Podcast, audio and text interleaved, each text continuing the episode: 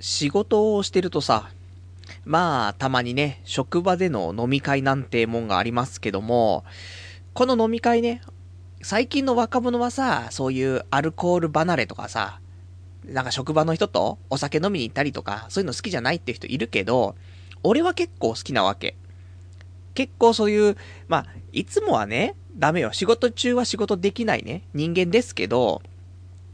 まあ、飲みの席であればね、まあ、いつもの、こういうラジオをしてるような俺をね、表に出して、で、そこでみんなと打ち解けて、次の日の仕事。逆にちょっと楽になるっていうかね。あ、こいつこういうやつだから、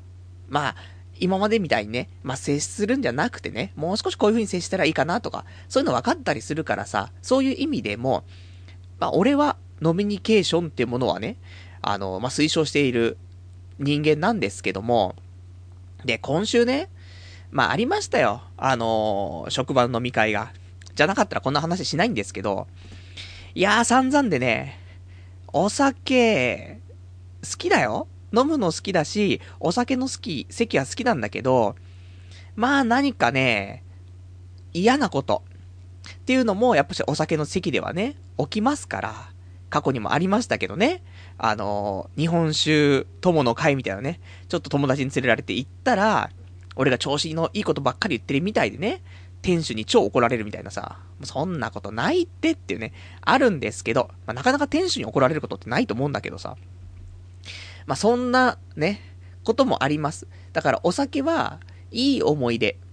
というよりも、いい思い出って、まあ、基本的に楽しいからさ。まあ、それが一般的になっちゃってるけど。やっぱりそういう悪い思い出ってのがね、すごくね、鮮明に覚えててさ。だからお酒ね、失敗ってわけじゃないけどさ、なかなかそういう、まあ、怖いね。やっぱりアルコールっていう飲み物はね、恐ろしいなっていう、そんな風に感じたね。まあ、今週の職場の飲み会でね、まあ、どんな感じだったかっていうのが、一応終わった直後にね、まあ、酔っ払ってましたよ。ビール飲んで、あとは、ウイスキーかなウイスキー富士36、えー、ダブルをロックで、つってね。それで、もう、それ4、5杯飲んでたんだけどさ。まあ、そんなんでね、もうベロベロなんですけど、その、終わってね、終電ギリギリで帰って、で、その帰り道、電車の中でね、えー、つぶやいたツイッターがね、ございますのでね、まあ、ちょっとご紹介していきたいと。えー、すぐね、つぶやいたやつね、あの、飲み屋から出てね、すぐつぶやいたものとしては、職場の飲み会、もういいかなもう疲れたわ。どうにもならんな。死なないけど死にたいっていうね。そういうつぶやきを、もうベロンベロンの人間がね、いつもね、そういう飲み会楽しい、職場の飲み会もね、どんどん参加していきたいと。もっと、俺、俺っていう人間をね、もっとアピールしていきたいと。思って、基本的に酒飲めばね、俺もね、いつも恥ずかしがり屋さんですけども、このリミッター外れてさ、恥ずかしがり屋さんじゃなくなるからさ。それで普通に喋れるようなんだけどさ、そんな俺がもう死にたくなってると。で、えっ、ー、と、次のつぶやき。もう、なんていうの、心の中に留めておけないからね。どんどん吐き出さないと死んじゃうからさ。で、えっ、ー、と、次のつぶやきが。職場の人の本音を直に聞くと正直しんどい。まあ笑って受け流すのが俺のスキルなんだけどさ、しんどいよというね、つぶやき。基本ヘラヘラしてますからね。基本なんか言われても、言われてもね、いじられ、いじられ、それを返してみたいなね。で、ヘラヘラみたいな。ニヤニヤしてるだけなんですけども、それすらも難しいぐらいね、えー、ボロクソに言われるってね。俺32歳ですよ。32歳で、えー、代表取締役の経験もありますよ。でもボロクソに言われるってね。まあ、人間さ、やっぱり仕事ってさ、得て増えてっていうかさ、得意不得意ってあるじゃない？だから、どういう仕事が向いてるとかさ、やっぱどういう仕事が向いてないってあるんだよね。まあ、基本的に俺は向いてないんだけど、仕事全般。その中でも、さらに向いてないっていうね、部分があってさ、今の仕事ね、難しいんだよねっていうね。で、ちょっと次のつぶやきが、職場の飲み会、なかなか死にたくなるじゃないか。しんどいのーってね。まあ、酔っ払ってっから同じこと何回も書くんだけどさ、そのぐらい死にたくなってる。何回もね、死にたくなるっていう、本当にボディをね、ずーっと打たれてた感じだよね。なんだろうね。まあ、俺が悪いんですけど、すべてね。でもみんな、その、なんつうのかな、いじめと、いじりの境目って難しいじゃないみたいな。そういうのあるでしょ？それの、いじりのエスカレートしたやつみたいな。で、そこでエスカレートしちゃったからゆえの本音が出ちゃうみたいなね。まあ、酒のね、リミッター解除ってのは怖いですねっていうね。ところで、まあそんなね、えっ、ー、と、まあ、悲しいつぶやきがね、こうやって続いてますから、まあちょっとね、えー、タイトルコールでもしましたら、続きのね、えっ、ー、と、もうちょっと、えー、踏み込んだつぶやきもね、してますから、それ紹介していこうかななんて思っております。じゃあそんな感じでね、今日もやっていきたいと思います。童貞ネット、アットネトラジー。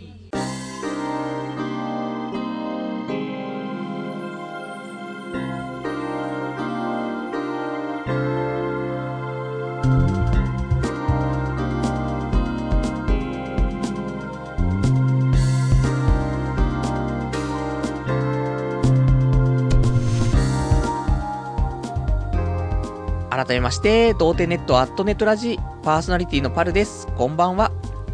まあそういうね、まあ時にはありますよ。まあ社会人なっ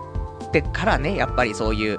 アルコールって入る部分があるから、まあ学生さんとかだと普通にね、そういうファミレスとか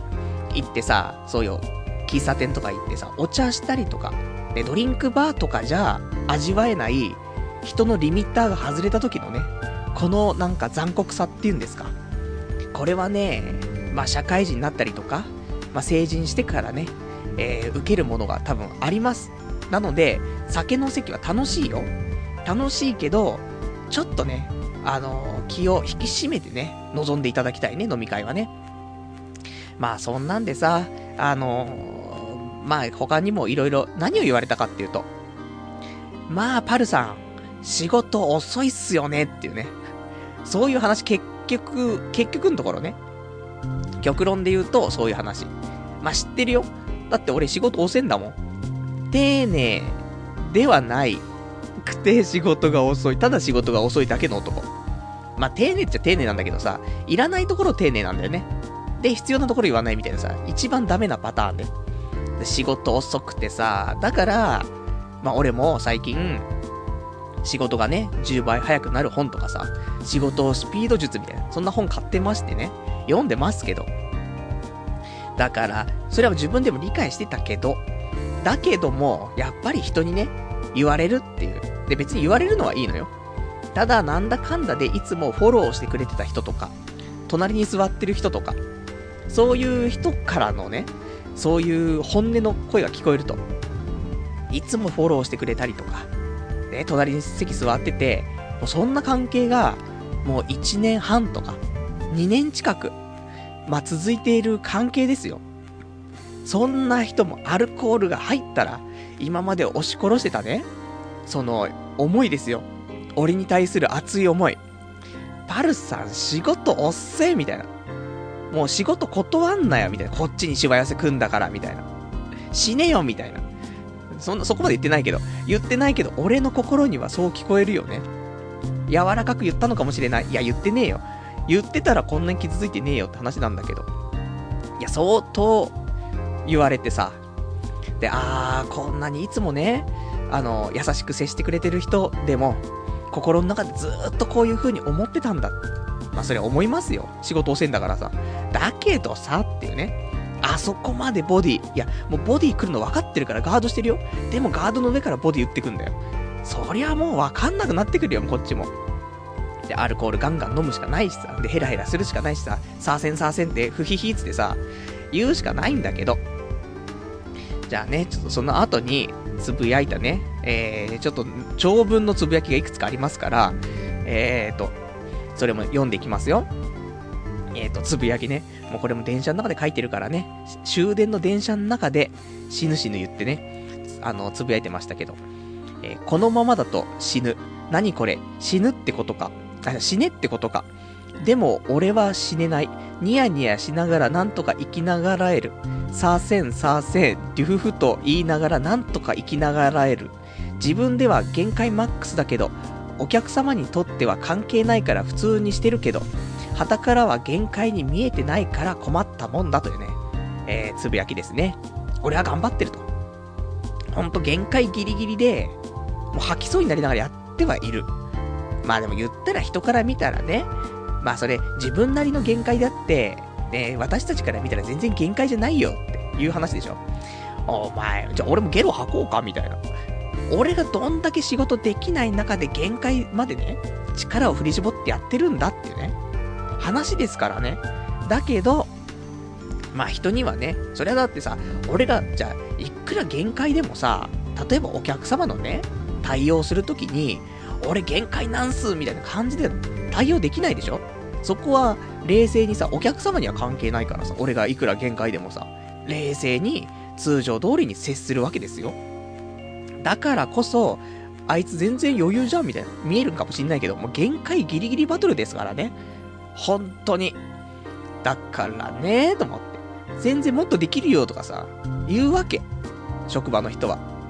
もっとこれこうしたらもっとできるよとか。お前バカかって。もうやってるんじゃいと。そこ限界なんじゃいみたいな。もう休憩も行けなくなってる時もあるんじゃいと。で、残業お前らよりいつも長くやってるじゃないか。仕事終わんねえんだっつうのってね。そういう話。で、あと次に、ね、俺も溜まってんな、意外と。えーとね、他につぶやいてるのが、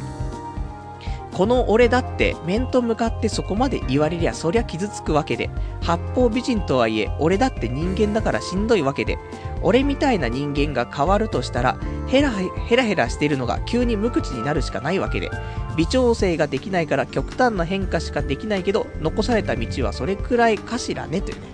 つぶやきですよ。まあだから、職場のムードメーカー的なポジションにいるっちゃいるみたいな。自分で言ってね、どうなのって話だけどさ。まあ、場をある程度明るくはしますよ、俺だって。だけど、そんなことをしてたら、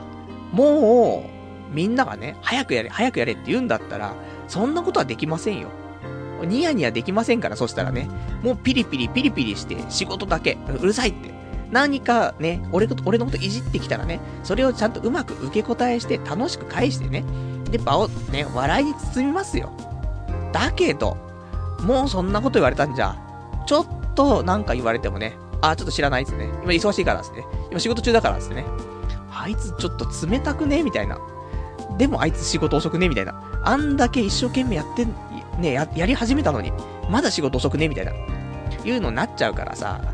だからこれも極端だからね。なんかそういう微調整できないからさ。まあニコニコね、本当はしてさ、適当に笑いを取りつつね、やるのが一番いいんだけど、でもそんなことをしてたらさ、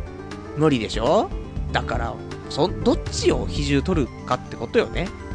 職場のムードを良くするっていうのは、俺は向いてるよ。向いてるけどこれ別に仕事じゃなくないみたいな。まあ、それはギスギスし、ギスギスした職場をね、だったら、それをちょっと和らげるとか、そういうんだったら、俺、なんていうの？まあ、存在価値があるけど、別にギスギスしてる職場でもないからさ、俺が一人、う、何をしようがね、あんま変わんないわけ。だから、やっぱり俺としては、スピードを上げると。いうのが、まあ一番ね、求められてるところなのかなとは思うんだけどさ、なんとも言えないよねっていうね。で、次のつぶやきとして、えー、もう、どんだけつぶやいてんだいや、溜まってたんだって、本当に。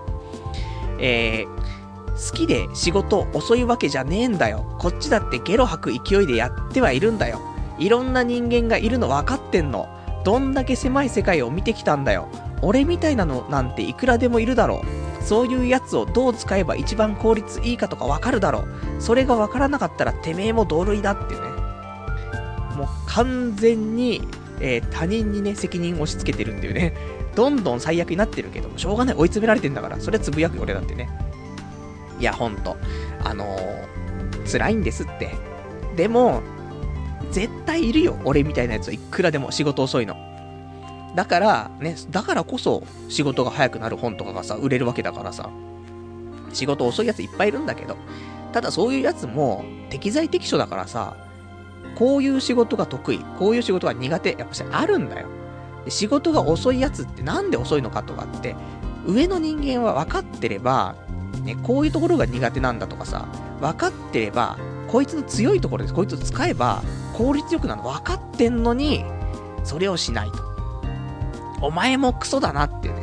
いうところで、まあ、みんなね、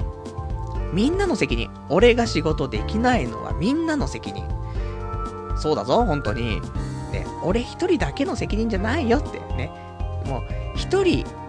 一人はみんなのために、みんなは一人のためにですからね。そういう意味で、まあ、俺が仕事早ければ全て丸く収まるっていうね、そういう話ですけども、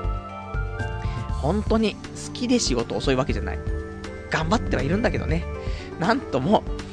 うーん、難しいんだよね。やっぱり仕事って、一番求められんのってさ、スピードなんだよね。なんだかんだ、ここさ、10年ぐらい働いてきて、求められんのはやっぱし、スピード。で、もちろん丁寧さとかさ、正確さ、あとはそういう、まあ、なんつうの、効率の良さとかさ、あと効果のあるね、そういう仕事だったり、いっぱいいろんなのあるけど、結局、すべてについて回るのはスピードなんだよね。だから、もし、スピードが遅い人ね、今仕事を、まあ、してる人でもいいし、これからね、新社会人になる人、あとは、正直俺学校とかも一緒だと思うんだよね。あの、課題とかさ、あれの提出が遅い人とか、多分一番判断できるのは、小学校の頃とか、あの、美術の時間とかあるでしょ絵描いたり。絵の提出、遅かったやついるでしょこいつはやばいぞ。仕事遅いタイプだぞって、俺は思うの。あの、俺がそうだからね。あのね、なんつうのかな。おっせんだよね。一生懸命やってんだよ。で、放課後も残ってやってんの。でも、本当にビリから2、3番目とかなっちゃうの。で、かといってそこまで上手くないの。じゃあ何なの？みたいな話なんだけど、いや、ほんとわかんないよね。悩んじゃうんだろうね、多分ね。だから、本当のルーティンワークもう、その、悩まないっていうレベルのものだったら問題ないだろうけど、悩んじゃうもの、で、あと悩んでいいもの、とかだと、もう再現なしに悩むのかもしれないね。まあ、仕事だからさ、そんなに悩んではいられないんだけど、ある程度悩む。みんなが、2とか3で住んでるものを、7とか8とかかかって悩んじゃうと思うんだよね。で、結局、大した話じゃないんだけどさ。だから、正直、今、その、簡単に判断できる材料としてはやっぱりその、絵の提出とか、工作でもいいけど、あとはその夏休みの宿題とか、多分いろいろあると思うんだけど、これが遅い人。でもやっぱし一番わかりやすいのは俺絵だと思うね。課題はさ、なんだかんだで終わったりするんだけど、あの、絵っていうのはさ、ある程度自分で判断しなくちゃいけないもの。やればいいだけじゃないからさ、ある程度組み立ててさ、自分で考えて考えてやんないといけないから、そういう思考のプロセス的に考えると、多分、絵の提出、完成が遅い人っていうのは、仕事が遅い傾向に、俺はあると思うんだよね。だからそんな人、ね、ちょっと学生の頃思い出してね。で、そんなんだった人はさ、まあ、早めに仕事が早くなるね、そういう術を身につけた方がいいんじゃないかなって。俺みたいにね、もう32にもなって、あの、飲み屋でね、ボロクソに言われるってことは回避した方が絶対いいから。もう、俺みたいにプライドが、いや、プライドもしかして高いかもしれないよ。高いかもしれないけど、まあ、低い感じで生きてますから、ね、真実はちょっと俺もよくわかんないから、自分のね、心の中はさ。だけど、ここまで、俺クソなんす、カスなんすって言ってる人間でもボディ食らってさ、ゲロ吐きそうになってっからさ。みんなだったら、もう死んでしまいますから、本当に。だから、早めにね、そういう対応をしといた方がいいんじゃないかなっていうね、ところだよ。で、あと次の一応つぶやきまだありますけど、えー、次のつぶやきが、生きるのに向いていない。仕事することにも向いていない。もう何も、えー、何をするにも向いていない。でも、なんとか生きながらえるわけで、死にたくはないわけで、好きでこんな感じになっているわけではないが、結局自分が悪いんだろうなというのは理解している。だから俺が世界の全てで、俺が全て悪い。俺以外関係ないってね、えー、つぶやきをしてますね。今度なんか、自暴自棄になっちゃって、もう全て俺が悪いんだってなっちゃってるね。もう、こうなってくると、もう病気ですよ。もうすぐ。ただこれがね、飲んでる席でよかったね。シラフでこの考えになっちゃったら、やばいよ。もう、どんどんどんどんね、もううちにうちにこもってさ、やばくなってくるけど、これも酒のね、酒が入った状態の思考だから、一応次の日にはね、ある程度、もうアルコールもね、蒸発しますからね、この悪い思考も蒸発するっていうね、ところですかね。まあ、そんなね、えー、今週、素晴らしい日々をね、送ってますから、人間がどんどん磨かれる。まあ、そんなね、素敵なね、32歳、ね、ボロクソに言われたパーソナリティがね、今日も、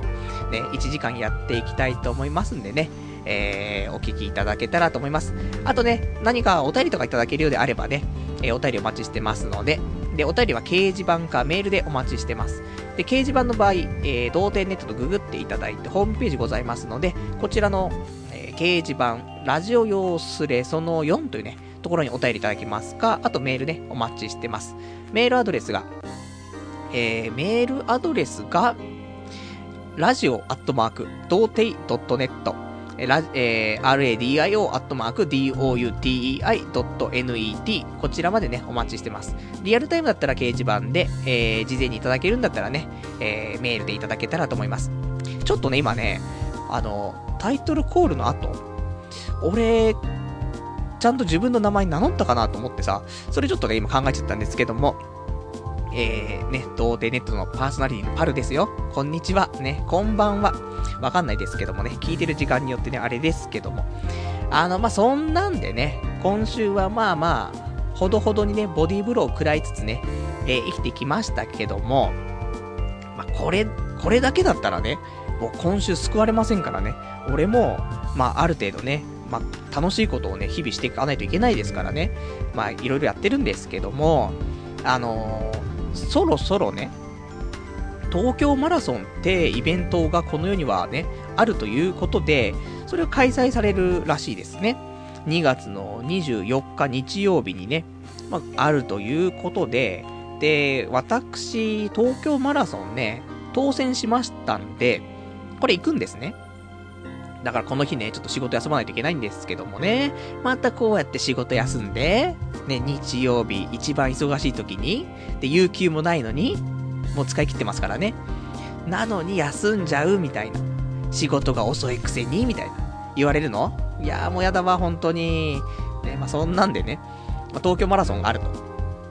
で、俺も全然最近走ってなくてさ、一時ダイエットもあってさ、走ってたんだけど、まあ1時間ぐらいかな、10キロぐらい。まあ、週に何回かね、走ってはいたんだけど、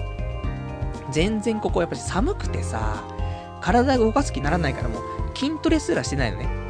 腕立て腹筋、あと、なんか、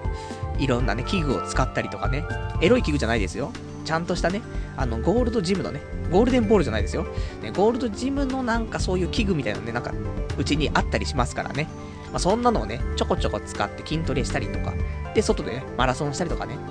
できないわけです、寒くて。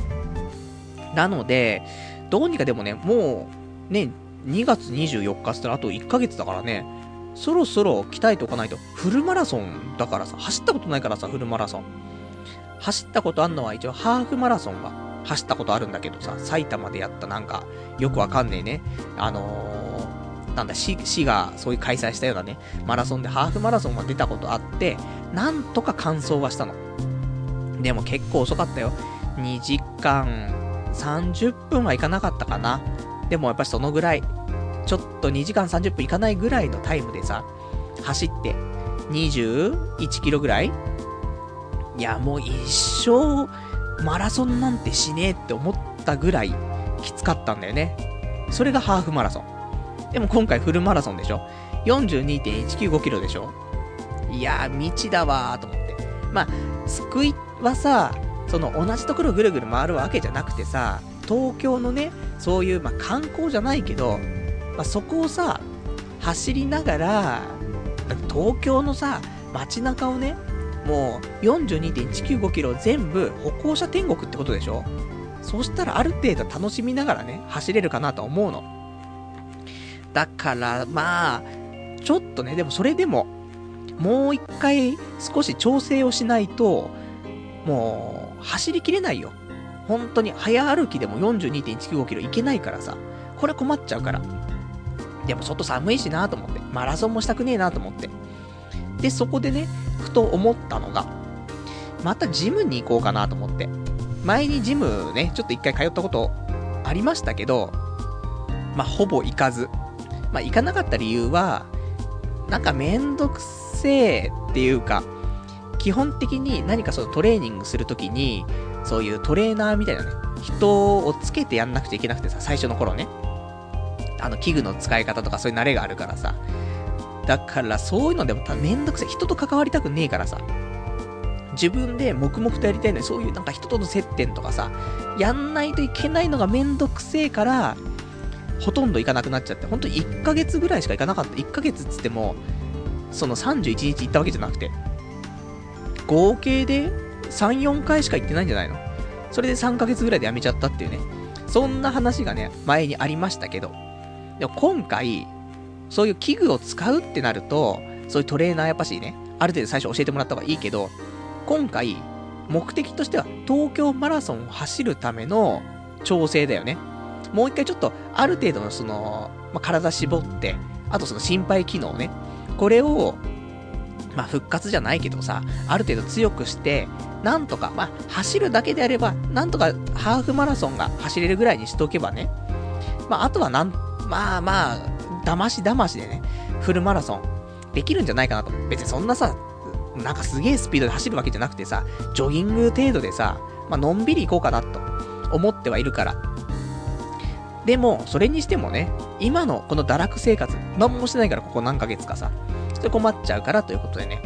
じゃあジム行こうかなと思って、で、ただジム、またね、入会金高いんでしょ？みたいな。あるよね、そういうの。だから、入会金があって、まあ、月謝があるでしょ？それ考えると、いやー、あんま美味しくねえなと思って。でもまあ、ジム行っちゃえばジムの中あったかいし、で、その、走ることだけが目的だから、そういうマラソンの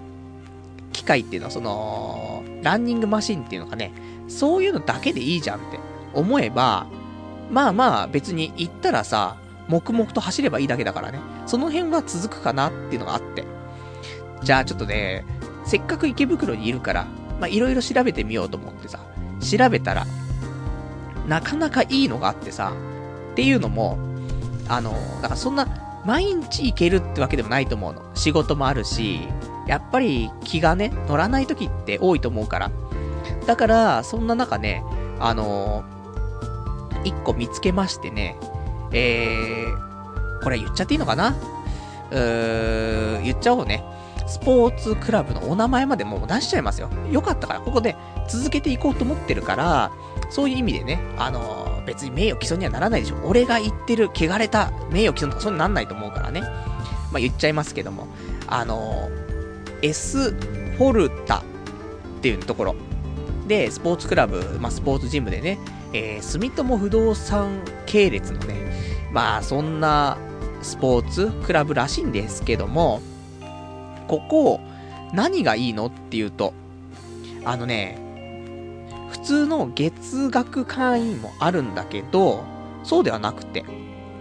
えっ、ー、と、10分100円でフィットネスができるっていうサービスをしている、まあ、ところがあると。まあ、池袋はしてる。あとは知らない。なんだけど、で、その10分100円っ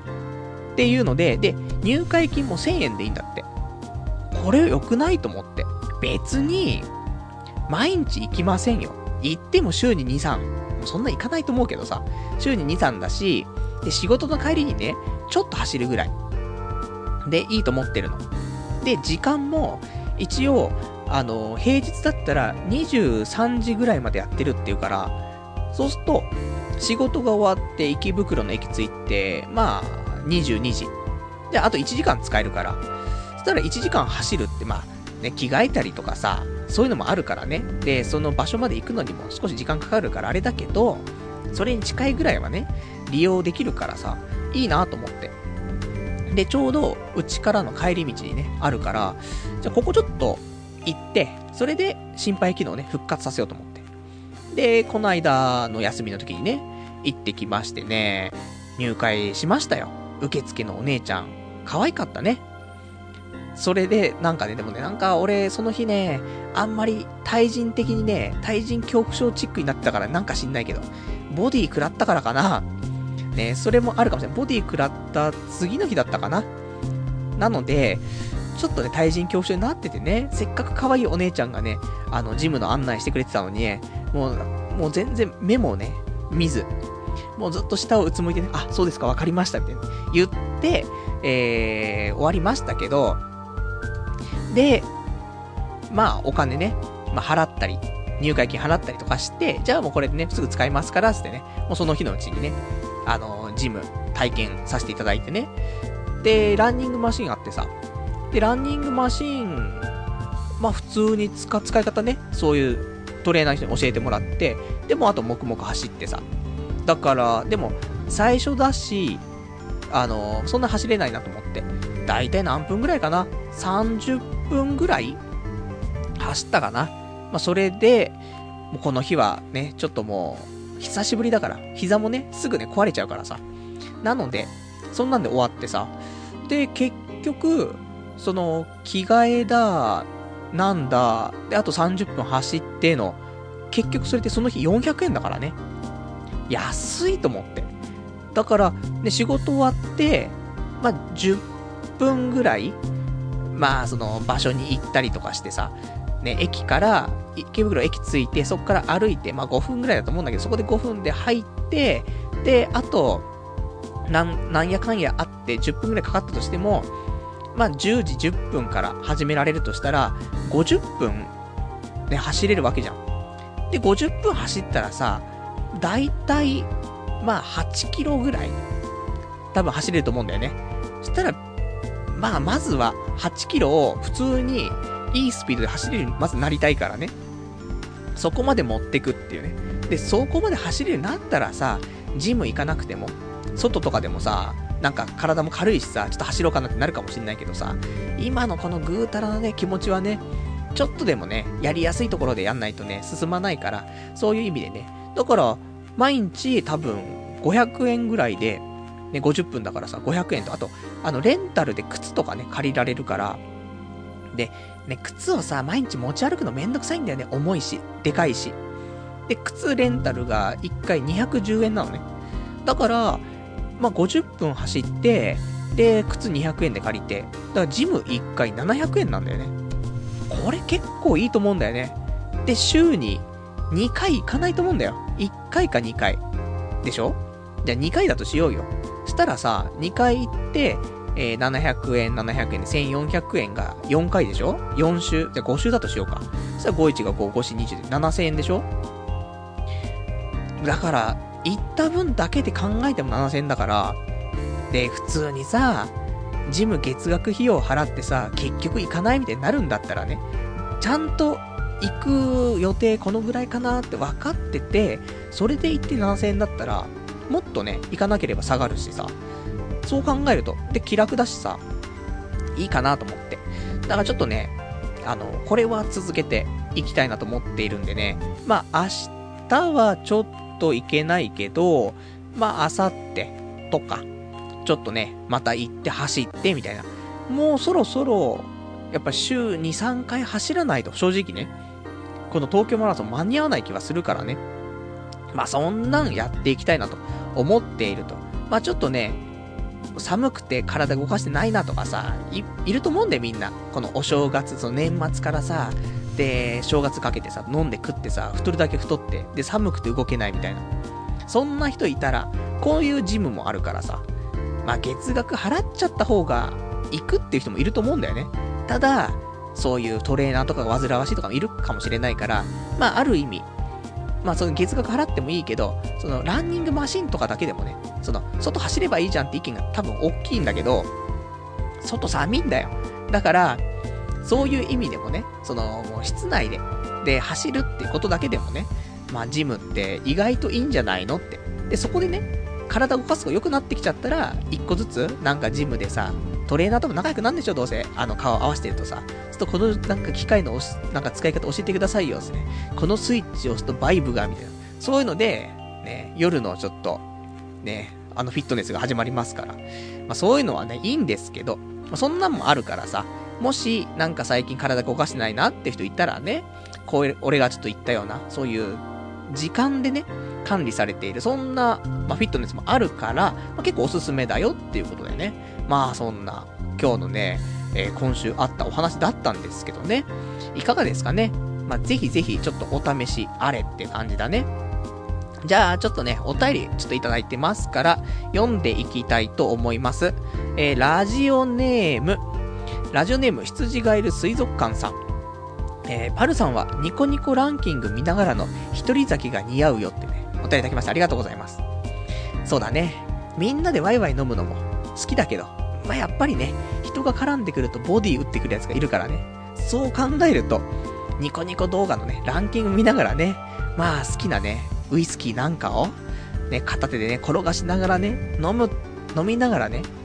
まあそんなパソコンの前にいるのが一番いいんじゃないかなってのは正直あるよね。で、今日ね、そうそう、あの、なんか前に、お正月にね、実家帰った時にさ、なんか、親父がね、な、なんだろうどっかでもらったそのセレクトギフトみたいな、なんかあるじゃない？カタログがあって、で、ここから好きなものをね、なんかハガキに書いて送ってもらうと、ね、その商品来ますよみたいな。なんか、例えば、結婚式とか行くと引き出物でさ、そういうのもらったりとかしてさ、ね、なんか、いらないものもらってもね、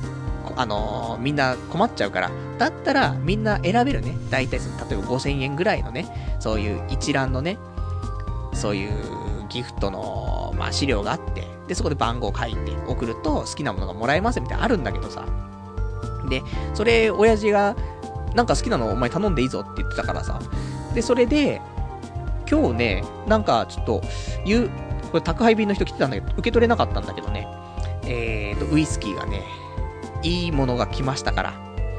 これを、まあ明日でも受け取ってね。で、夜は、これ、ニコニコランキング見ながらね、飲もうかななんて思うけど、いや、もったいないな。多分、まあ、いろんなものが選べる中でね、何にも特にね、目星もなかったから、あ、ウイスキーあるじゃんつってね、ウイスキーを、あの、頼むことにしましたけど、じゃ多分5000円ぐらいすんだよ、普通に。アマゾンとかで買って4000前半。普通の、その辺で買うと、やっぱ5000円ぐらいいっちゃう感じだから、まあ、ぜひね、それ、それはでもなんか、いいことがあった時にでもね、飲みたいねって思うからね。まあ、このね、童貞ネットのラジオが、例えばニコニコ動画にね、アップして、それがランキングにね、入った時とか、そういう時にお祝いのね、お酒として飲むのはいいかなと思うけど、過去にね、あげたね、童貞ネットのこのラジオ、動画でありますけど、ボロクソだからね。まあ、正直、最初始まってからの30回ぐらいまでのやつしかアップしてないからね。正直きつい。俺も最近、自分の過去の放送をね、聞くことがあるの。たまたまなんかもう暇でさ。で、130回ぐらいからは、多分、ほどほど今の感じでね、できてるのよ。だからある程度、俺の中では悪くないなって思えるような内容なんだけど、そこよりも前、例えば100回ぐらい、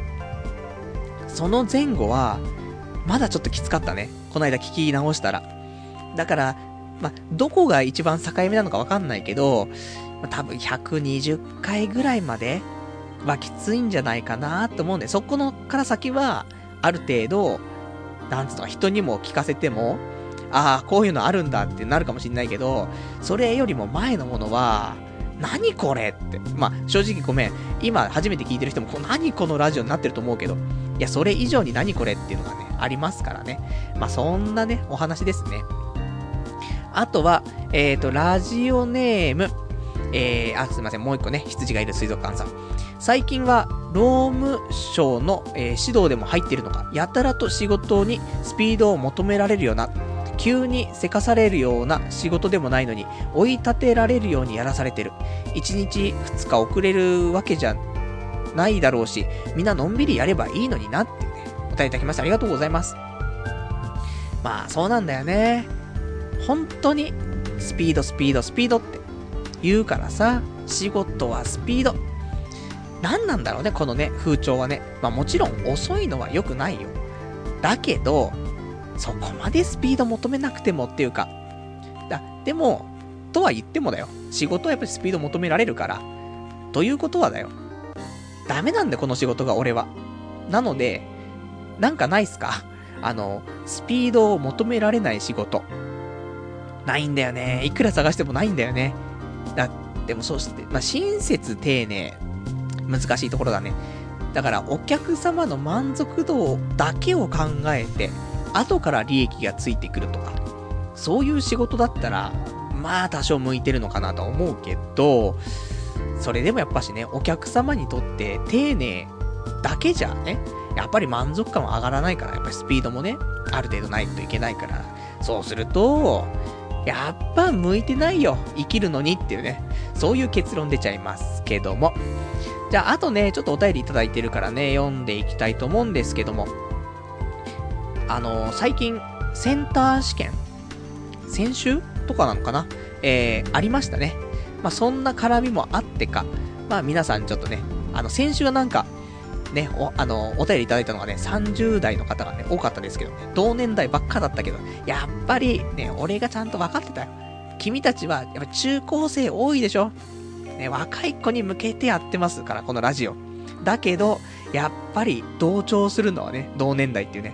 まあそんなのがね、ありますけど、今回ちょっとね、いろいろとね、えー、若い子から、若い子からって表現もあれだけど、えー、お便りいただいてますから読んでいきたいと思います。ラジオネーム、えー、アスカアット次長さん。えー、今週の、まあ、この、この前のだね、この前のラジオで、僕の相談メール読んでくれてありがとうございます。1月12日に専門学校を受けたのですが、とりあえず一次試験合格しました。受験も恋愛も頑張りますね。はるさん大好きというね、お答えいただきましてありがとうございます。ありがとう。もう、そう言っていただけると、俺も本当にね、ありがたいね。もうさ、ボディしか打たれてねえから、最近ボディばっかだからね、そういうお褒めの言葉をね、いただくとね、嬉しいなとは思うんだけど。よかったね。専門学校、一次試験合格ということでね、おめでとう。あのー、まあ、一次ってっていう風に表記してるから、二次とかもあるんだろうと思うけども、まあ、頑張ってね、あのー、いただきたい。まあ、もう1月ですから、この4月に向けて、多分4月入るね、そういう専門学校だと思いますからね。まあ、頑張って、それで、新しいね、春を迎えて、で、そこでね、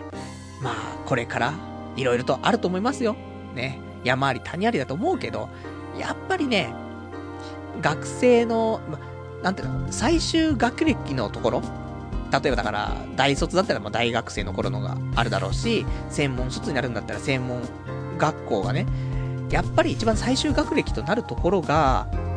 なんつうの一番面白いんじゃないかなとは思うんだよね。もちろん、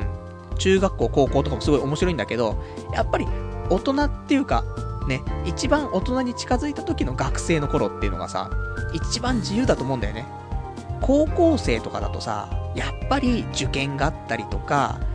まあ、子供だから親の管理のもとだったりとかあるじゃない？で、バイトもあまりできなくて部活したりとかしてさ。だけど、自由になりつつ、ある程度。それで学生でいられるから、まあ、もちろんね、勉強多分大変だと思うからね。だからそれも大変なんだけど、それはやりくりしながらね、やっていけるからね、多分そういうところはね、一番なんか充実する期間なのかなって。あと友達とかもね、その自分の、なんて趣向というかさ、専門学校だったら、やっぱし自分が目指すべきところに行っているわけで、そこで知り合う奴らだからさ、結構似てたりするんだよね、考え方とかさ、そういうのも含めてね、大学も同じだよね。そういう、まあ、普通科だけじゃないじゃない？そういう、高校とか普通科とかね、いっぱいあると思うけど、そういうどんどん専門的になっていくからさ、そういうの目指してる奴らが集まるから、そういう意味で、学校、最終学歴の学校ってそういう専門の勉強するのも一つだけど、そういう仲間をね、やっぱり作って、多分そうすると10年、20年、ずっと仲良くしていける部分があると思うから、まあそういうのもね、まあちょっと夢にね、未来をね、あの、描きながらね、まあ、頑張っていただけたらね、いいんじゃないかなと思いますよ。あとは、えっ、ー、と、ラジオネーム、えっ、ー、と、ラジオネームが、どちらかな？ちょっとお待ちくださいね。俺もね、先週いっぱいね、お便りいたいただいてたんだけど、なかなか読めなくてさ、で、今日読む感じになっちゃってまして、申し訳ないんだけども、えっ、ー、と、ラジオネーム512番さん、センター試験5教科7項目で80%超えました。パルさんありがとうってね、お便りいただきましてありがとうございます。いやー、俺の、俺になぜ感謝をしてるかわからないけどもね、まあ、ありがとうと言われればね、うん、俺もありがとうなんだけどさ、いや、ほんとおめでとうだよね。すごいね。まあ、俺はセンター試験ね、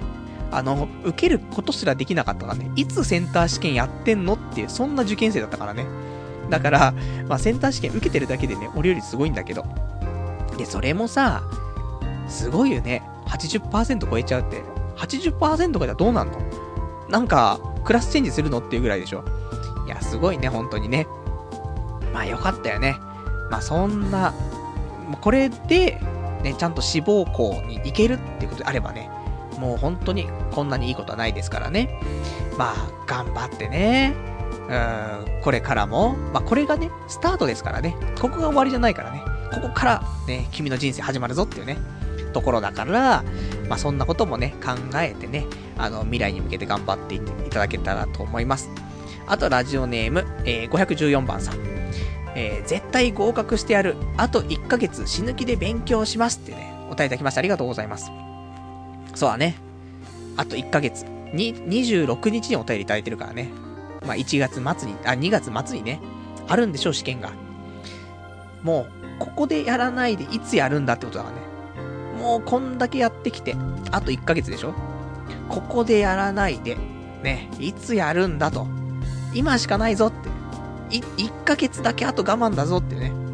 ところだから、まあ、このラジオもし聞いてたら、ほんとこのラジオ聞いてる場合じゃないんだけど、でも、まあ、息抜きも必要だよ。ずーっと張り詰めてたらね、それはそれでね、体調壊したり、心がね、ちょっと病んじゃったりとかするかもしんないから、もしかしたらガス抜きとかでね、やっぱり深夜のラジオとかさ、聞くと思うんだよ。俺も聞いてたしね。だから、ただ、これで変な風に聞きすぎなければいいと思うから、俺もね、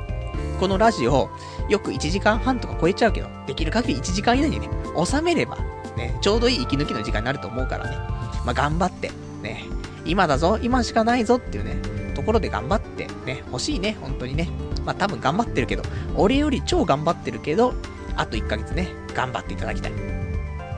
あとはラジオネーム、えー、先ほどちょっといただきました、アスカ次長さんですね。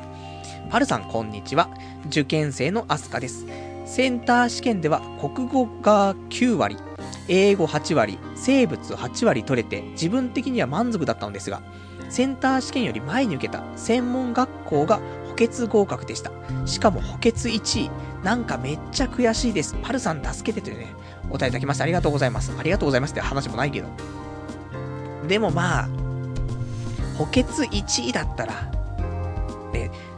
でも相当だよね。センターで、こんだけ取れてて、だけど、その前に受けたね、専門学校は補欠合格って、どんだけすごいね、もんなんじゃいって話なんだけどさ。いや、ほんと、俺のイメージではだよ。センター試験でそんだけできてればさ、正直、何でもできるような気がするんだけどさ、そういうわけでは人生ないみたいだね。なかなか、難しいですね。でも、結果的にだよ。家庭は家庭で必要ですよ。ね、プロセスは必要だけど、結果は結果でやっぱし必要だから。だから、一応、今のね、結果ではないよ。まだね、家庭だからここは。補欠1位っていう過程はあるけど、結果、補欠からちゃんと繰り上げでちゃんと合格すれば、ね、そうしたら、もう一緒ですから。結果的には、ね、あの、合格ってことになるから、今まだ家庭の段階だからね。まあ、これを、俺がね、FX とかに例えちゃうと、今の話、どんどんね、あのー、重みのない話になっちゃいますけど。まあ、ね、FX やってて、マイナスね、10万とかなっちゃってるとしても、そこで決済しなければね、まだ、これはマイナス10万確定じゃないから、こっからまだまだ復活する可能性あるからね。で、そっからマイナス10万からプラス20万になることもあるわけだよ。そこで決済すれば、結果的にプラス20万。パルさん FX 天才じゃないの大手になるわけでしょでもここでマイナス10万でね、諦めちゃったら、ただの、パルさんクソカスっすねって、あんた才能ないよってね、仕事遅いって言われちゃうから、そうすると辛いから。なので、ね、まだまだ補欠1位。もうだって一人、ね、ちょっとまあ辞退とかしてくれたら、ね、他力本願になっちゃうけど、でも、補欠1位ってほぼほぼ合格なるでしょ？と思うからね。だから、あとも逆に補欠1位だったら、もしね、空きが出ないってなったとしても、学校に、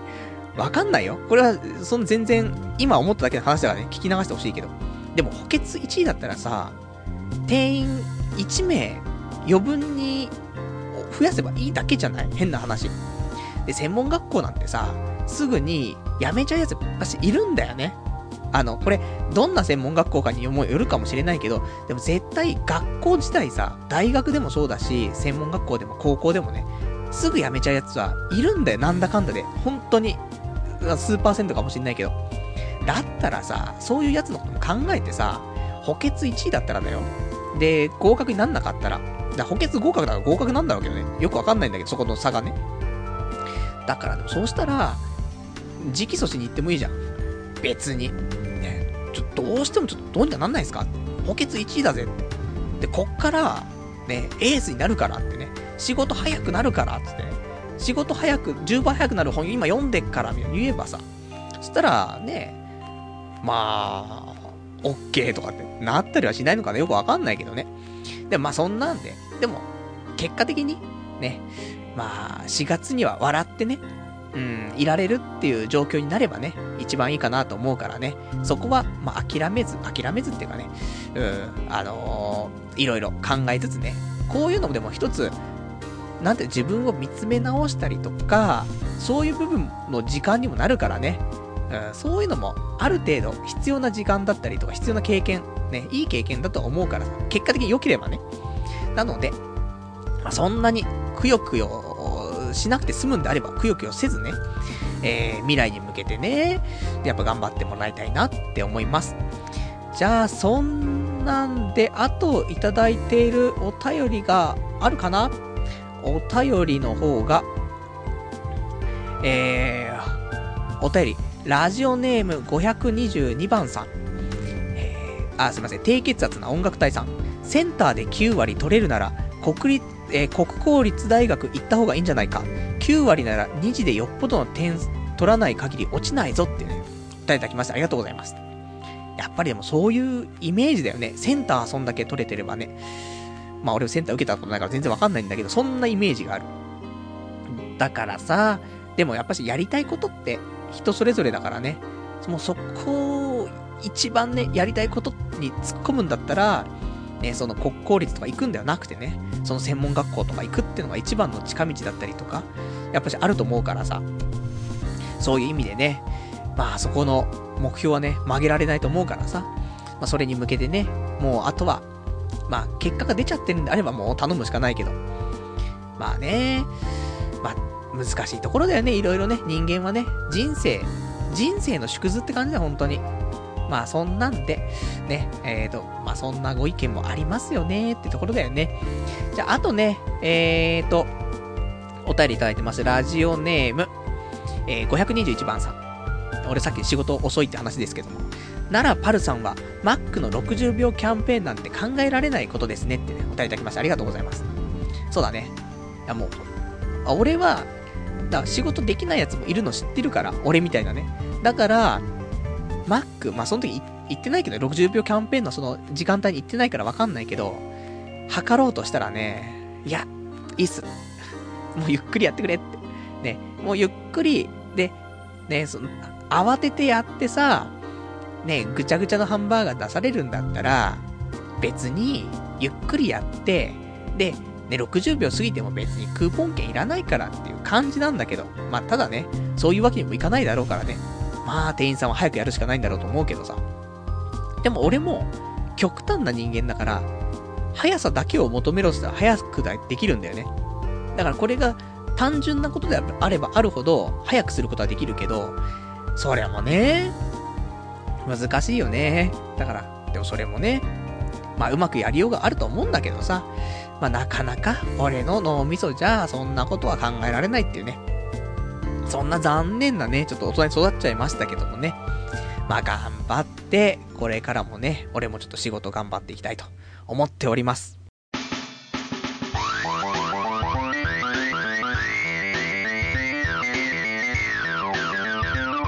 童貞ネットアットエドラジでは、えー、お時間そろそろね、えー、1時間経ちますからね、お別れのコーナーしていきたいと思います。お別れのコーナーは、えー、今日読めなかったね、お便りとかね、あとは今日喋りたかったことなんかを、えー、つらつらとやっていこうじゃないかというコーナーなんですけども、えーとね、お便りね、いっぱいいただいてるんでね、ちょっと今日読んでいきたいなと思うんだけど、えっ、と、ラジオネーム520番さん。俺も去年フルマラソン走ったけど、半年ぐらい練習して完走したけど、もう走りたくないわ。ジムは行くのめんどくさくて続かなかったから、今は自転車用のローラー買って家の中で練習してる。好きなアニメとか見ながらできるので、時間忘れて練習できる。ジムでやるなら、テレビ付きのマシンとか、あとラジオとか聞きながらやると退屈しないよってね、お答えいただきました。ありがとうございます。いいね。自宅に、あの、あれでしょ？自転車をさ、そのローラーの上を置いてさ、漕ぐとさ、その場にた、なんていうの、その場で漕ぎながらさ、ちゃんと、なんつうの、いけるやつでしょ？みたいなね。もう最後も途中説明が曖昧になっちゃいましたけど。ね、なんかその、室内の、その、なんか、自転車こぎこぎみたいなさ、ペダルついてるやつとはやっぱ違ってさ、ちゃんとした自転車を、やっぱ室内で漕げるんだよね、そのローラーがあると。だから、自分の愛用のロードレーサーとかさ、そういうの使ってね、やると、すごいはかどるよね。で、目の前にさ、あの、大画面のね、テレビがあって、アニメ見ながらだったら、もうそれはかどりますよって。で、まあ一番自転車のいいところはさ、その、負担、体の負担が結構少なくて、それでそういう全身運動じゃないけどさ、で、心肺機能も上がるからね。で、長時間できるから、いいんだよね。だけどまあまあ、俺もね、いろいろ考えたけど、まあ結果、もう本当に1ヶ月しかないから、自転車乗ってる場合じゃねえと。ね、もう膝の負担とか考えてる場合じゃねえということでね、もうちょっと走るしかなくなってるんだけどさ。まあそれで走るんだけど、このね、ジムにあるね、ランニングマシンがね、なんつうのすごいシンプルなもんでね、テレビもついてないし、音楽とかもついてないんだよね。だから、まあ自分のね、なん iPhone とか、そういうので音楽聴くしかないんだけど。で、今週さ、あの、俺初めてなんだけど、iPhone、iTunes Store でさ、俺音楽って買ったことなかったの、今まで。でも、あのー、今回さ、アニメでね、ジョジョの奇妙な冒険の第、何、2期じゃないけども、第2部か。第2部のオープニング変わってさ、で、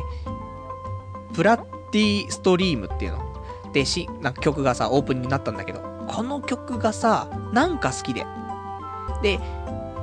これ、ちょっと、なんか買っちゃおうかなと思って。CD も安いの。CD も多分735円とかで売ってんだけど、そんなもんかなわかんないけど。安いんだよ。で、CD 買ってもいいんだけど、やっぱ物増えちゃうから、だから、まあ、レンタルとかでもいいんだけど、レンタルしに行くのもめんどくさいしって考えると、そういう iTunes ストアで買っちゃうのもいいかなと思って。で、買ったことなかったからね、ちょっと買ってみたんだけどさ、いいよね。本当に買ったことないから知らなかったけど、1曲、やっぱり200円とか250円で売ってんだよね。で、別に俺たちさ、カップリングの曲とか聴かないでしょ？カップリングっていうの今。ね、言うよね。カップリングの曲とか聴かないし、カラオケバージョンとかも別にいいしっていうさ、本当にあの、聴きたい曲、1曲だけでいいから。で、これが250円だったらさ、まあいいよねと思って。1ヶ月1000円ぐらいの予算とかで、好きな曲4つぐらいさ、ダウンロードしても別に良くないみたいな感じだよね。だって、CD1 枚買ったら普通1000円でしょ？で、これ、ね、月に1枚しか買えなかったら、ね、1000円、1000円しか使えなかったら1枚しか買えないけどさ、で、別にカップリングも聴かないし、カラオケも聴かないのは結局、1000円で1曲しか聴けないわけだけど、で、そういうので買えばさ、iTunes とか買えば、1曲250円だからね、4曲買えるからさ、で、で、今期のね、良かったアニメのオープニングとかエンディングだけをね、ピックアップして買えばさ、まあ、ワンシーズンに1回なんだからね。そうしたら、まあ、1ヶ月加算1000円で、ワンシーズンだから3ヶ月でしょ ?3000 円分、オープニング、エンディングで好きな曲買えばいいからさ、そしたら、12曲買えるでしょ ?12 曲だったら結構網羅できるからね。全然良くね？えと思って。まあ、そんなんで、まあ、ちょっとダウンロードしたね、その、ジョジョの奇妙な冒険の、まあ、第2部のオープニングをじゃあ聞きながら、やっていこうかな。その、マラソンね。まあ、そんなんで、ちょっとはかどれば一番嬉しいんですけどね。まあ、そんなんでやっていきたいところですね。あとは、えっ、ー、と、お便りいただいてます。えっ、ー、と、ラジオネーム、えっ、ー、と、ケンピさん。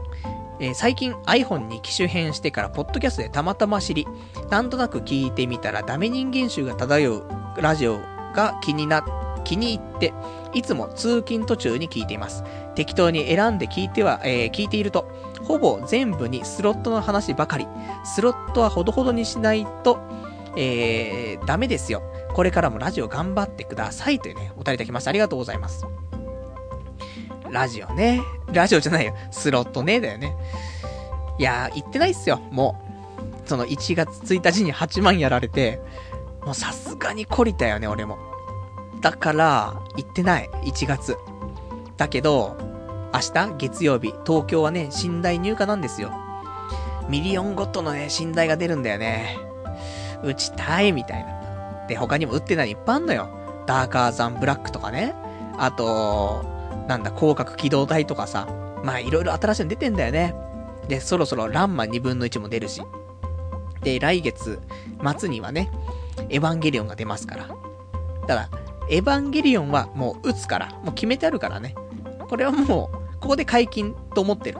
だけど、それまでは我慢しようかなって正直思ってるから、まあ、当分スロットの話は出ないかなと思うんだけど、まあ、記念すべき、その2月入って、多分2月25日かな、東京。エヴァンゲリオン入荷するんじゃないかなと思うから。この週、ね、この週っていうか、その前日の放送ね、ラジオ、日曜日ですからね、やって、で、次の日、仕事が休みかな休みじゃなかったら休み取っちゃうかなみたいなね。そこまでまあ頑張るつもりもないですけども、そんな可能性もありますからね。まあ、そこはね、なんだかんだでパチスロ好きな人はお楽しみにというところだね。あとは、ラジオネーム山猫舞台さん。パルさんこんばんは。以前パチンコをやめると宣言し、なんとか頑張っています。たまに行きたい衝動に駆られますが、え、まあギャンブルは世界保険機関で、えー、認められた、えー、依存病なので、あ、そうだ、ギャンブルは世界保険機関で認められた依存病なので仕方ないでしょうか。え僕はパチンコに行きたくなったらプチ贅沢をします。1杯800円のコーヒーを飲んで贅沢した気分になると、えー、節約志向に、えー、切り替わり、パチンコへの欲を消しされます。えー、紙切れのごとく、パッチ台に1000円突っ込むくせに、牛丼の卵トッピングが、トッピング50円はケチるのは僕だけですかね。今日も生で聞いてます。頑張ってください。というね、お便りいただきました。ありがとうございます。わかる。俺もそうだよ。何なんだろうね。そう、パチンコパチスロー。もう満単位使うのに、ほんとこのね、牛丼のトッピングとか、50円とか100円とか、超ケチるよ。だって、最近でようやく、その、外で飲み物を買うのをね、ためらわなく買ってますけど、それまではある程度ためらうよね。本当に。だ、本当はだよ。こうやってスロットしながらね、せっかく何万も使ってね、何時間もそこにいるんだから、快適にね、過ごしたらいいんだから、ジュースね、普通に買って、それでね、打てばいいのに、やんないよね。本当に。だから、ボーナスでも引いてね、さあ、いい雰囲気だぞと。なってきたらジュース買うかもしんないけど、それまではね、そういうのできないし、やっぱり、ちょっとでも安いもの、お弁当は半額とかね、狙っちゃう。お前それ半額の時間待ってないで、それもう、定価のままで買っていいからみたいなさ。でも好きなもん全部買ってけよ。それでもお前が今日スロットするって考えたら、それ以上の負けなんだからっていうさ、いうところじゃない。どんなにスーパーでさ、食いたいもん買ったってさ、たかが知れてるでしょもうそう考えるとね、もういろいろと、まあ、お金、ギャンブル、ね、いろいろありますけど、でもやっぱその、プチ贅沢っていうのはあるね。だからその、俺だ、俺もそういう、例えばだけどね、そういう音楽を買ったりとかさ、た、ねえ、そ、250円なんてさ、メダル換算何枚よって話じゃない。1枚20円なんだからね。パチスロなんて。12枚ですよ。じゃあ12枚って何って言うと、何回スロット回せんのって話よ。1回回すのに、えー、60円かかるわけですよ。さ、250円とかだったらさ、って話じゃない。本当に、アホだなって。4回しか回せねえよってね。話だからさ、4回回すんだったら、音楽1個買った方が良くないみたいなとこもあるからね。だそういう贅沢だったりとか、ちょっと、お金をね、先に使っちゃう。そうすると、例えば、服買いたいなとか、今日ちょっと買い物をしたいんだよなって。じゃあ、スロット行ってから、ね、買い物行くんじゃなくて、買い物行ってからスロット行こうとすると、買い物でお金使ってっから、じゃあ今日はもういいかなって、なんか気分も満たされてるし、なるかもしんないから、そういう風にちょっとね、調整していかないと俺たちはダメだからね。でも、そういう調整の仕方でね、なんとかなってるんだったら、それはもう大丈夫だからね、俺たちはね。まあそんなんで、ね、とか言いつつもね、もう来月出るエヴァンゲリオンにウキウキしてる俺ですけどね。ね、全然ダメなんですけども。あとは、えーと、あとちょっと俺今日ね、喋りたかったこともね、いくつかあるんだけども、えっとね、他喋りたかったこととしては、そうだね、えっ、と、ちょっと、ネクサス7で、まあ、なんでタブレット、タブレット PC を持ってるんですけども、で、これでね、ちょっとアプリを作ってみようかなということをちょっと考えましてね。まあ、考えただけで、まあ、本屋は行ったんだけど、まあ、どういう風にしていこうかなっていうのをまだね、ちょっと模索中なんですけども、ま、簡単に作れるツールがあるらしいです。ね、ちゃんとそういう、なんか、ね、大変なんでしょって。あの、アプリとかって、プログラムとかね、いっぱいやんなくちゃいけないんでしょってあるんだけど、まあ、一応、なんか、ある程度、簡単にできるっちゃできる、アンドロイドのインベーターっていうのがあって、もともと Google が公開してたらしいんだけど、まあそれが他のね、ところに、まあ移ったんだかわかんないけど、まあそれで、なんかちょっと、ブロックを組み立てるような感じで作っていただけるとアプリできちゃいますよみたいなね。まあそんななんか触れ込みなんですけども。で、これでちょっとね、作ってみようかなと。別にね、すごい難しいものを作ろうとしてんじゃなくて、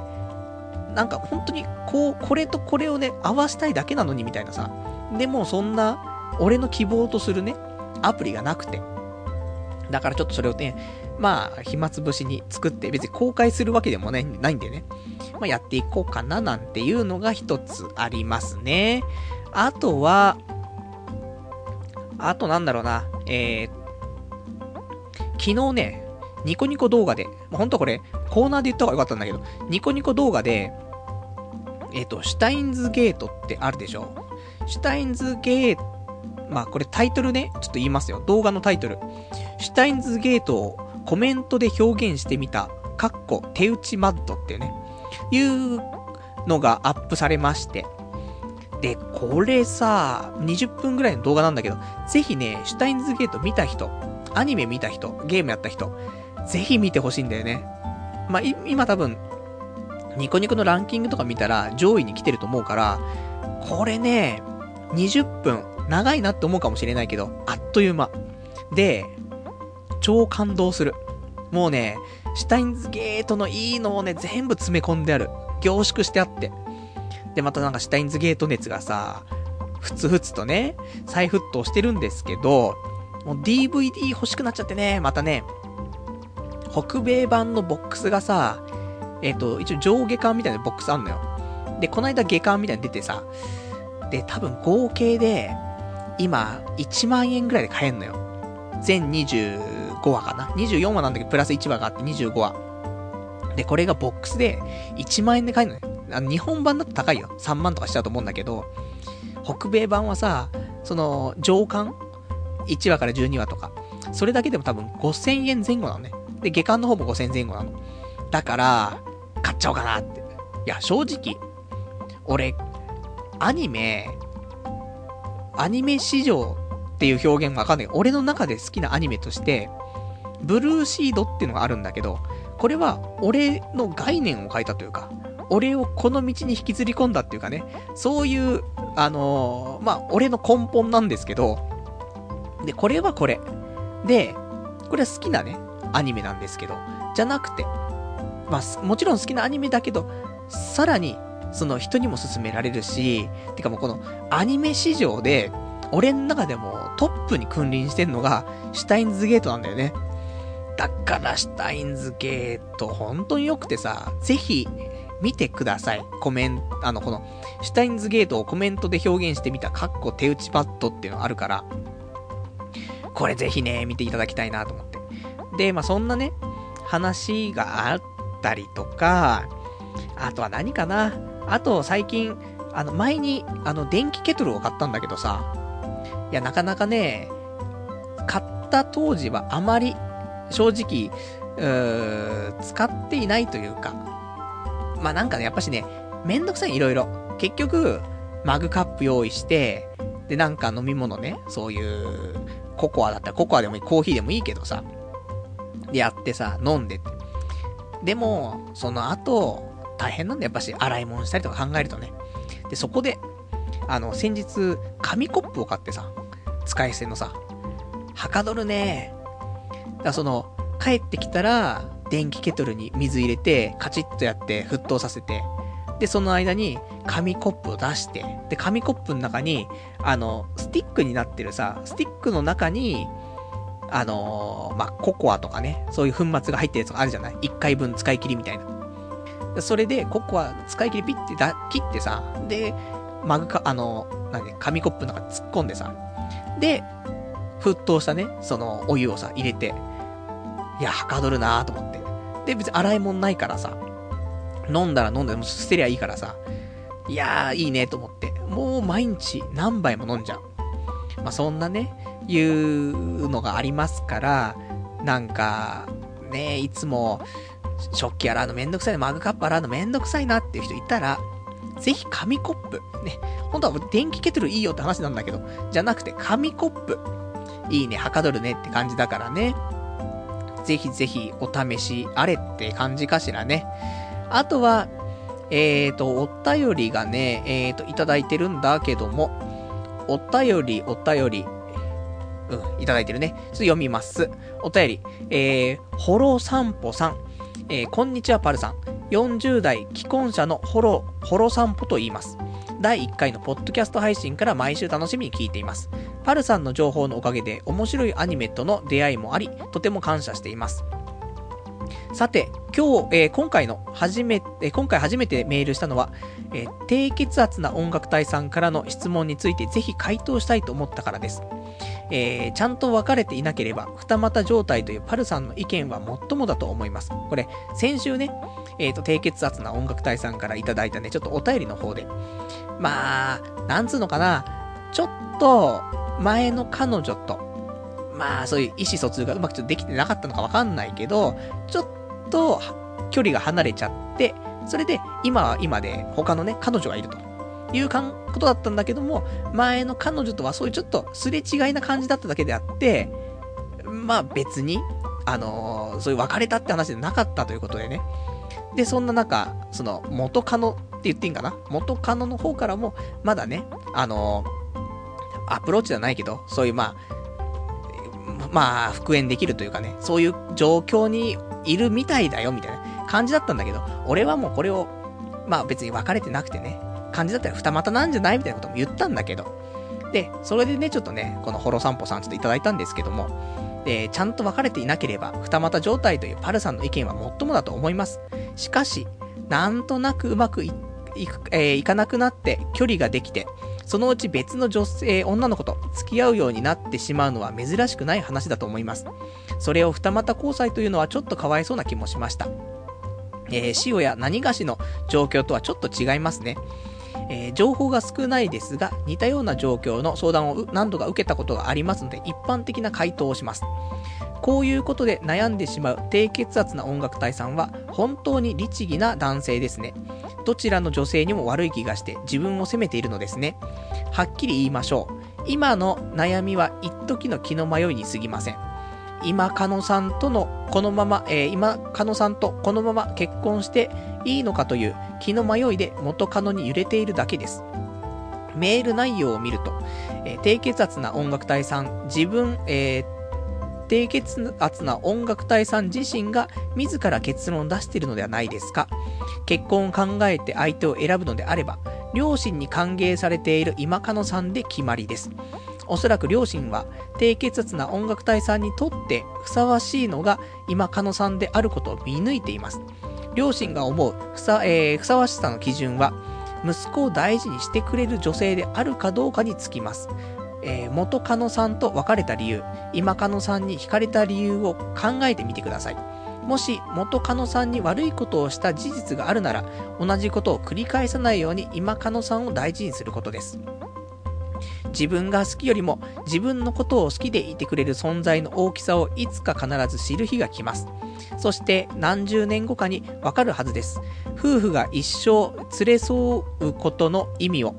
迷うことは全くありません。元カノさんに別れを告げて、今カノさんと一緒になってください。えー、元カノさんにとってもその方がいいと思います。えー、以上、長文失礼しました。パルさん、これからもラジオ頑張ってください。悩み相談を真剣に回答するパルさんは本当にいいやつです。僕の中では日本一のパーソナリティですよというね、お答えいただきました。ありがとうございます。えー、まあ、先週ね、その低血圧な音楽隊さんからそんなお悩みをね、いただきまして、俺答えちゃってるからね、あのー、その内容でなんか行動を起こしていたら、ちょっとどうなってるかちょっとわからないですけども、もしまだね、あの、行動を、まあ、あまりしていないのであれば、ぜひね、このお便りの意見とかも参考にしてね、今後、ちょっと、やっていっていただいた方がいいんじゃないかなって思いますけどね。あの、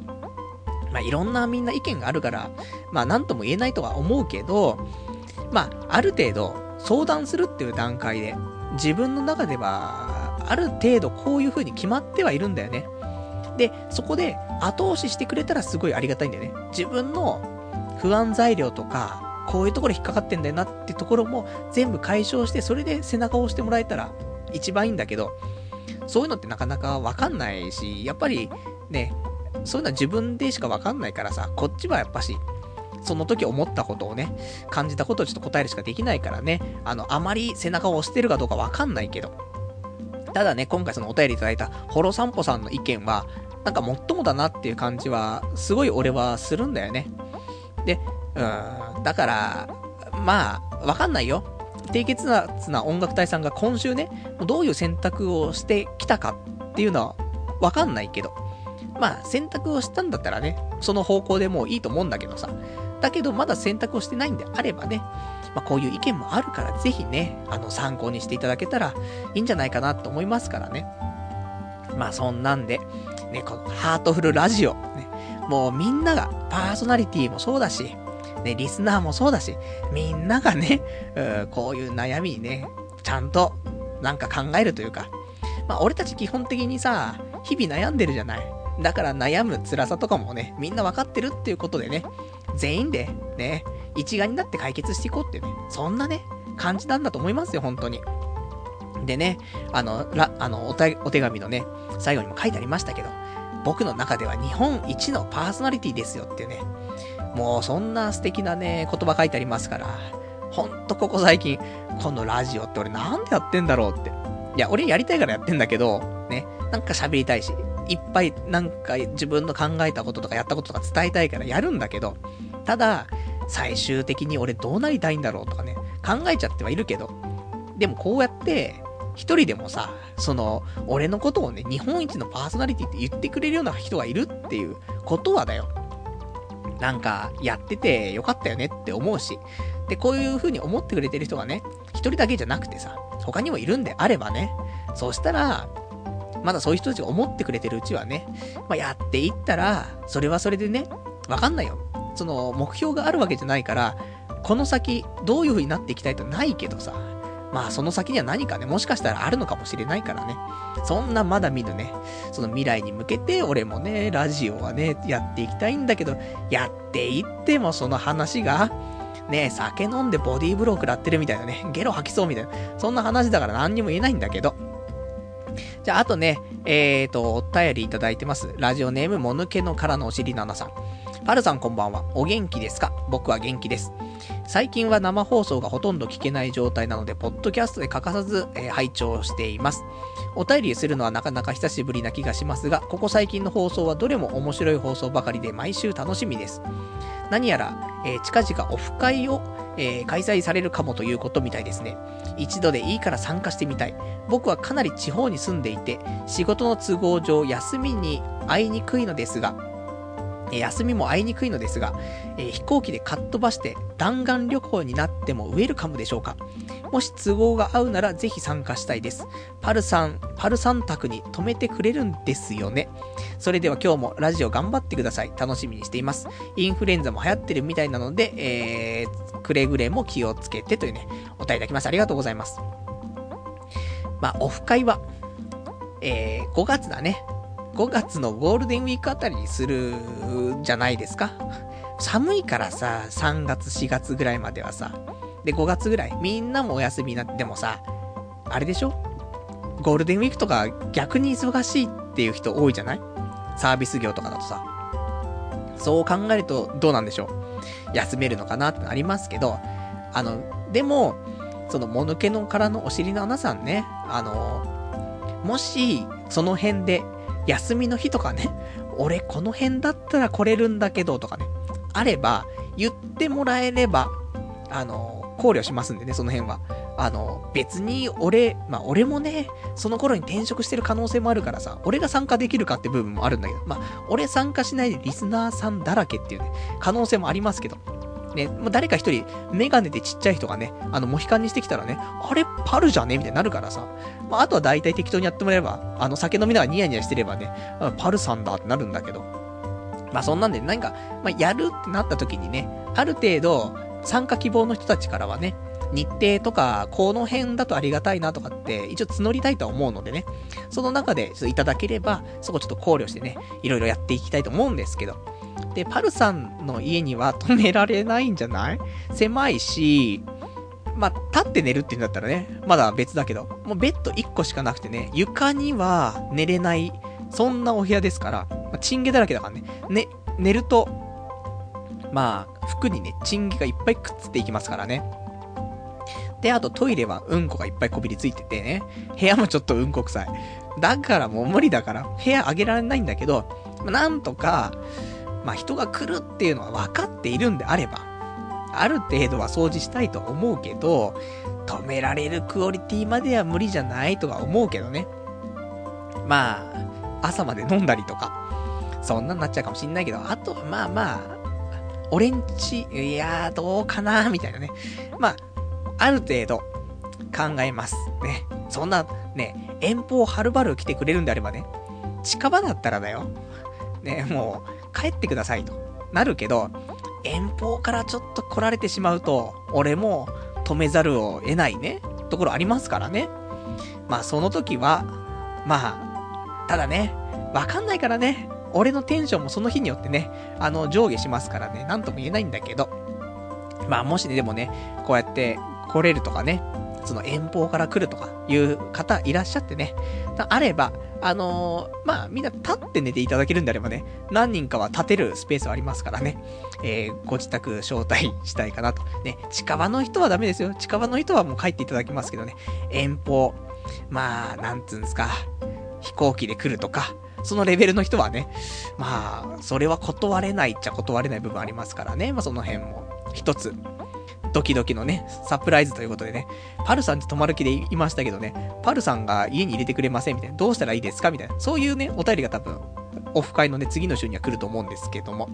まあそんなんで、まあちょっとやるときはまたね、ラジオの方で告知したいと思いますんで、お楽しみにしていただけたらと思います。あとはラジオネームオレンジ軍団さん。前々回になりますが、アニメレビューの回は、えー、楽しく聞かせてもらいました。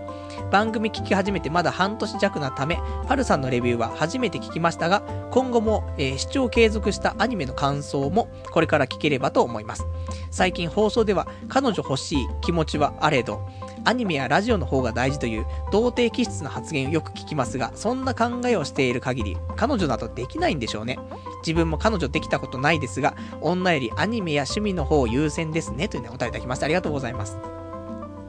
そうなんだよね。やっぱり、自分の時間を削られてまで、彼女が欲しいのっていうと、いや、強がってるのかもしんない。もう、なんか強がってるのが、一回りしちゃってもう強がってるかどうかもわかんなくなっちゃってるけど、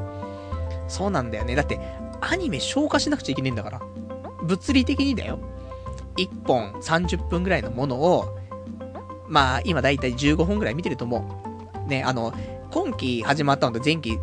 の合わせて30分ぐらいある中で、絞って絞って15本ぐらいにしてあると思うけど、それでもだよ。1本30分かかるものを1週間で消化しなくちゃいけないんだよ。そう考えるとだよ。女の子と遊んでる時間はなくなっちゃうんだよね。で、女の子と遊んでると、アニメ見れなくなっちゃうから、そうするとストレス溜まるじゃん。で、ストレス溜まって、でもアニメ消化しなくちゃいけないから、睡眠時間を削ってまで見なくちゃいけないでしょそうすると、睡眠不足になってイライラしちゃうでしょダメなんだよ。だから、だからアニメに出てる女の子を彼女にしたい、しちゃえば問題ないじゃん、みたいな。ね解決じゃん、みたいな。ただなディスプレイの向こう側にはいけないからなっていうね、そんな悲しい話もありますけど、まあね、ただ、だ逆にそういうね、俺たちですけど、でも時にさ、やっぱしバイオリズムの関係で彼女が超欲しい。アニメなんかどうでもいいわいって。彼女の方が欲しいんじゃいってなった時には、ちょっとマジで考えて行動を移した方がいいかもね。そういう時があんまり来ないから、来た時にがっつり行けば、もしかしたら彼女できるかもしんないよねっていうね。いいじゃない、もうアニメを捨ててリアルに生きようぜって思うんだけど、いやー、アニメね。あれでしょ？みんな、今、何が一番楽しいアニメかっつうと、琴浦さんでしょ？今期ね、来てますね、琴浦さん。まあ、まだね、見てない人とかね、いたら、今期、人に勧められるアニメとして、琴浦さんはおすすめかなと思うんだよね。まあ、そんな話。じゃあ、そんなんかな。ね。あとは、えーと、じゃあ最後ね、じゃあお便り読んでね、終わりにしたいと思いますけど、ラジオネーム低血圧な音楽隊さん。的確なアドバイスありがとうございます。迷いに迷った、えー、あげく、まだ行動としていない自分、えー、ダメ人間なわけです。えー、ですが、これで決心つきました。ありがとうございました。というね、お二人いただきましてありがとうございます。よかった。こうやって、迷いに迷って行動していなかった。これが、いい結果を生んだわけだよ。これで、もうさ、もうなんか迷いながらね、ちょっと、そういう、なんか、ふらふらしながら、結果を出し、な結論だけ出しちゃって行動してたらだよ。そうしたら、もしかしたら取り返しのつかないことになったかもしんないけど、やっぱりな、自分に納得できない感じでね、で、迷いに迷ってる。そんな感じだったからこそ、今日のね、このお便りも間に合って、で、意見もちゃんと心になんか染み渡ってさ、決心もついたってことだから、結果的に良かったっていう。やっぱりね、そういう悩んだ過程も必要だし、こんだけ悩んだんだし。で、悩んだ結果、ね、ちゃんと答えも出せたし、ね、背中も押してもらったし。いや、完璧じゃない。ね、いいんだって。そんなさ、結論急いだってしょうがないよね。人生、こう何十年もこっからある中でさ、1週間ぐらいで今後の人生もしかしたら決めるような話だからね。そんなの出せっていうの。よくあるじゃん。即断即決しないとよくないとかさ。そんなことないよ。自分が納得できなかったら意味ないからね。俺はそう思うんだけど、ただ、まあ、長すぎちゃダメだよ。1年とかかかっちゃったらあれだけど、まあ、1日1週間1ヶ月。このぐらいは、人間のその選択肢だからさ、これ決めた時には人生が変わるじゃん。そういう、なんつうの、あるでしょ、そういうのは。そのぐらい大きな選択肢だと思うんだよね。だから、まあ、よかったと僕は思いますね。まあ、本当に、あの、俺たちの言ったような話でね、あの、決心ついて、それで行動で、100%いいかっていう話ではないけど、やっぱりね、あの、まあ、自分がね、最終的には決断する部分はあるから、なんとも俺も言えないけどさ、でも、ある程度自分でこういう風にしようかなって悩んでるところで背中を押してもらって、その思ってた方向に行けるんであればね、それが一番いいのかなと思うし、まあ、まあまあ未来はね、まあ誰にもわかんないからね、まあすべて自分のね、あのー、まあいいと思う選択肢を選んできたと思って、これからね、生きていくのがいいんじゃないかなと思いますからね。まあ頑張りましょうよって話ですね。じゃあそんなんで、今日もね、結構喋ってしまいましたけどもね、えー、そろそろもうお時間来まして、1時間半ですか、経っちゃってますから、えー、今日この辺でということで、で、えっ、ー、と、来週は、もう2月ですね。今年ももう1ヶ月終わったぞ。あと11ヶ月しかないわけだが、みんなこの1ヶ月何したんだって話なんだけど、えー、2月の3日、日曜日ですね。えー、に、また23時から1時間やっていきたいと思いますんでね、えー、またお聞きいただけたらと思います。そうだね、あとはまあまあ、ちょっとコーナーもしたかったんだけど、最近ね、コーナーも全然せずにね、喋ってばっかりだからね、コーナーやっぱし、ね、求めてるリスナーの人もいるとは思うんだよね。まあ、つっても、